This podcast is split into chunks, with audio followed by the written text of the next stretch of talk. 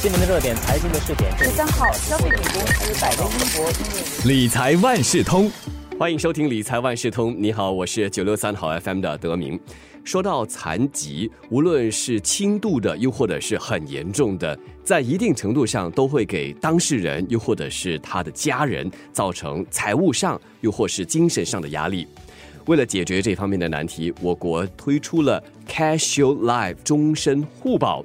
当我们万一深陷这残疾时，可以享有一些基本的保障。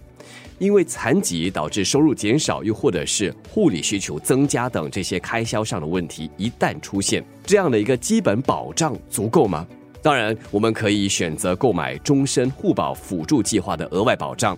在购买额外保障的时候，又应该考虑些什么呢？今天让我邀请华为媒体集团新闻中心财经新闻副主任冯嘉年来为我们解开这方面的疑惑，同时也说一说终身互保还有投保额外保障之前必须注意的事项。嘉年你好，哎，德明你好，大家好。今年我国新推出的终身互保 Casual Life 和之前的乐龄健保 Elder Shield，他们都是属于重度残障的保险计划。想请教的是，这两者有些什么不同？在今年推出的终身互保，它的前身是二零零二年推出的乐龄健保。那终身互保是把乐龄健保的保障年龄调低，也把福利扩大了。那你在今年索赔的话，终身互保的赔付额是六百元。那从明年开始，直到二零二五年这五年期间，赔付额每年会上调百分之二。那投保者年满六十七岁或以上之后呢，那个赔付额就不会再调涨。那之前的乐龄健保每月的赔付额是三百元或四百元，就是终身互保的赔付额是比较高的。那在终身健保还没有推出前，年满四十岁的国人是会自动加入乐龄健保的。那国人还是可以选择退出。新的这个终身互保推出之后呢，今年三十岁到四十岁的国人会自动加入终身互保。那三十岁以下的国人到了三十岁也会自动投保，不论你是不是已经有疾病或残疾。那今年四十一岁或以上的国人，如果没有严重的残疾，也可以在明年底决定是不是要加入这个新的终身互保。那已经加入乐龄健保的国人，可以自动加入这个终身互保，可是可以在二零二三年十二月三十一日之前选择退出。那这个终身互保的投保者，一旦无法进行六项日常生活的活动呢，当中的至少三项的话呢，是能够索赔的。这六项活动是冲凉、进食、如厕、更换衣服、手脚移动和走动。所以这个是跟之前的乐龄健保的那个内容是一样的。一般来说，重度残障者很可能会失去赚取收入的能力。那么，嘉宁，刚才你提到终身互保的赔付额已经从早前的乐龄健保的理赔数目调高了。那如果今年索赔的话，赔付额是每个月六百元，增长后的保障数额足够吗？其实对多数人来说，六百元是并不足够的。假设吧，你需要聘请女佣来照顾你的话，那女佣的薪水、女佣税。以及各种衣食住行方面的开支，一个月起码要千多元吧。就算你的配偶或者家人能够。照顾你的话，家庭都可能面临收入减少的状况，就是说你自己可能无法继续工作赚钱，然后照顾你的家人，他们的收入也可能因此而减少。那么如果情况严重的话，你需要常住护理中心，每个月的总费用可能是介于两千到四千元，你就算加入了有政府的津贴的话，可能也要一千多元到三千多元。所以之前保险业者有一个调查，就是要照顾残疾者的话，他的费用平均是每个月两千三百二十四元。那接下来还会随着生活费的上涨而增加，所以这个负担是不小的。这么说来，基本保障是不足以支撑残疾所造成的额外开销了。或许国人可以考虑选择通过私人保险业者购买终身互保辅助计划的额外保障。那么购买者的额外支出大概是多少呢？嗯，目前各大人寿保险公司都各自推出了自己的终身互保辅助计划的产品，各自有不同的福利和选项，当然保费也依据这些选项而有所不同。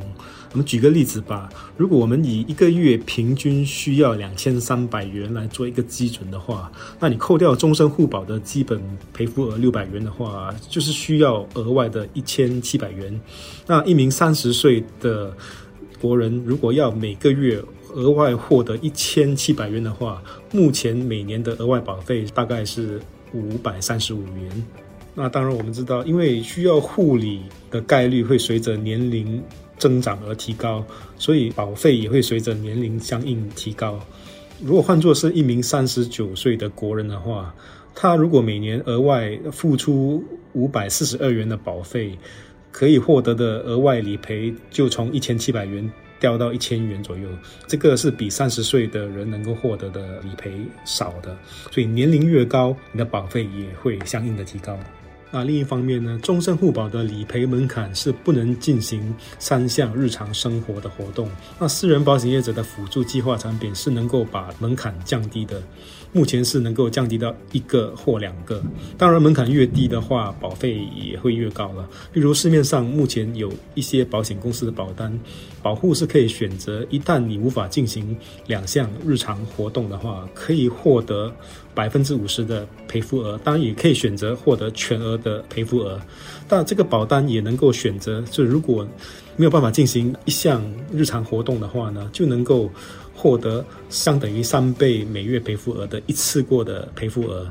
所以这个是要根据你的需求去调整，就是看你的需要选择你要的保单。除了保费支出的问题，国人在决定要不要买额外保障的时候，还应该考虑哪些方面的问题呢？OK，我们在决定要不要购买额外保障时呢，应该要谨防两大误区。